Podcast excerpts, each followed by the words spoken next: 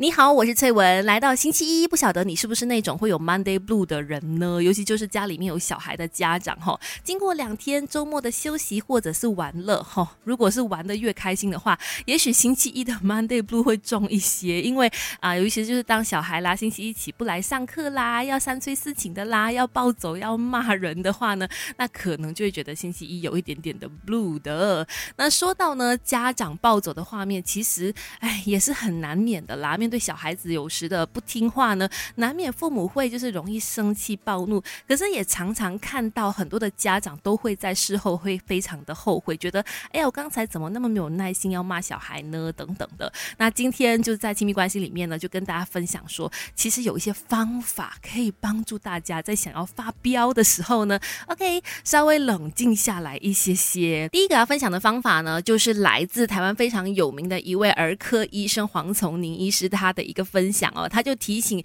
很多想要发飙的父母说：，当你觉得啊怒气攻心就想要发怒的时候呢，可以尝试用这个方法，叫做呢颜色加上物体的冥想。就是什么意思？就是 OK，当你的孩子在惹你生气的时候，请你把目光转移到孩子以外的地方，观察一下四周，看你看到什么物体，然后心中就默念那个物体的名字跟它的颜色。比如说，嗯，可以是白色的天花板，然后或者是红色的沙发，然后绿。黑色的盆栽、黑色的衣服等等的，用这一些物体，就是颜色加物体的方式呢，来让自己转移注意力。你会发现呢，其实还蛮有效的。之所以有效，是因为当你再去默念颜色加上物体这个东西的时候，我们的大脑就会去动用很多的区块思考，直到你的情绪中枢，也就是我们所谓的杏仁核被转移注意力的时候呢，其实你的情绪也慢慢的稳定下来了。当然，这并没有解决孩子惹怒你的那个问题发生哈，但是。它能够让你先冷静下来，让你从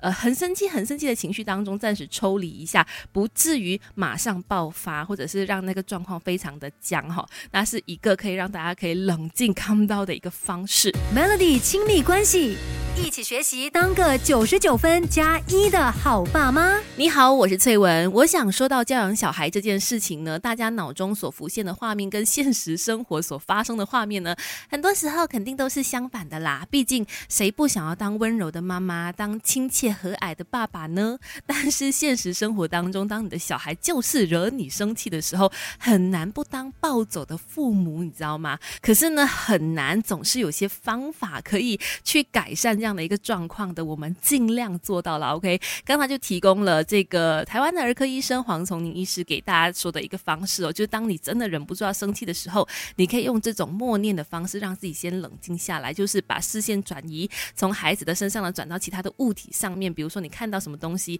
白色的天花板啦，或者是黑色电视机啦等等的，先去默念一下，让自己先冷静下来。再来呢，就是要跟自己对话了，问问自己为什么会生气，这个情绪的发生会不会有可能是刚好自己睡不够啦，或者是刚好工作压力比较大啦，又或者是呃家务事很多很繁杂，所以刚刚买买，你知道吗？这些东西全部堆积起来之后呢，让你。暴怒让你忍不住想要发飙，而当你去认真去思考，或者是回溯，哎，为什么自己会有这个生气的情绪的时候呢？其实很多时候你会发现，哎，好像不完全跟小孩现在发生的这个错误有关系。而当你是想到这一层的时候，你也不会对这个小孩再去发脾气，不会把这个怒气呢转嫁到小孩身上，也就能够避免每一次你就是忍不住发飙、暴怒骂了小孩之后，而。得到的那一些后悔感，也就能够避免这件事情的发生。再来呢，很多的父母或者是教养者，好了，再去面对小孩犯错的时候呢，都会忍不住用一种恐吓式的教育。哈，等一下告诉你，这种教育方式真的是没有用的。为什么？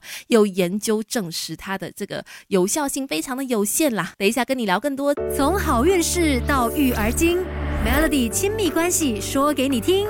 你好，我是翠文。我在想教养小孩的路上呢，大家多少都有用过这种方式吧，就是恐吓式的教育，跟你的小孩说，你的玩具再不收的话，我就丢进垃圾桶，要不然就送给谁谁谁这样子哦，不乖的话就叫医生来打针等等的这种教养方式呢，嗯。必须跟大家说，大家尽量改一改，因为它只能够带来短暂的一个恐吓效果，短暂的一个有用效果。但是如果你说要长期使用的话，你就会发现哈，越来越没效哈。那为什么会这样子？其实很久以前呢，史丹福大学有一位教授就曾经做过一个研究，他在一个房间里面跟那些小孩子说呢，啊，我这里放了一个机器人，然后呢，等一下我离开这个房间哈，那谁敢去碰这个机器人的话呢，我就打断他的腿，然后他就出去了。也就是说呢，他先恐吓。了一番小孩之后，他就出去了。那当然，当下呢，小孩因为害怕被惩罚嘛，害怕被打断腿嘛，所以就很少有人去碰那个机器人。但是呢，这个事情又在过了几个星期之后，这群小孩又回到同一个房间的时候呢，他们就看到这个机器人，他们已经忘记之前这个教授跟他们所说的啊，我会打断你的腿的那一个警告了，就开始去玩它，就表示说，虽然大家曾经记得上次被恐吓过，但是呢，时间久了之后呢，大家都会遗忘。那用另外一个。方式呢，却得到不一样的结果哈，就是呃这一次呢，小朋友一样是在房间里面，然后呢也一样有一个机器人，但是呢这个工作人员就跟他们说啊，其实哈这个机器人是要送给一个生病的小孩的，我们希望这个机器人它可以美美的送到那个小孩的手上，所以我们要好好的保护它。那有了这个很合理的原因之后呢，这个小孩不管是当天在房间里面，还是说隔了几个星期之后回到那个房间呢，都没有去碰那个机器人，而且呢是非常懂得去。照顾这个机器人的，那就表示说，与其你去恐吓你的小孩，倒不如好好的跟他说清楚道理，他更加能够接受。所以，比起恐吓式这么辛苦的恐吓，倒不如好好的跟他们说说道理吧。Melody 亲密关系，一起学习，当个九十九分加一的好爸妈。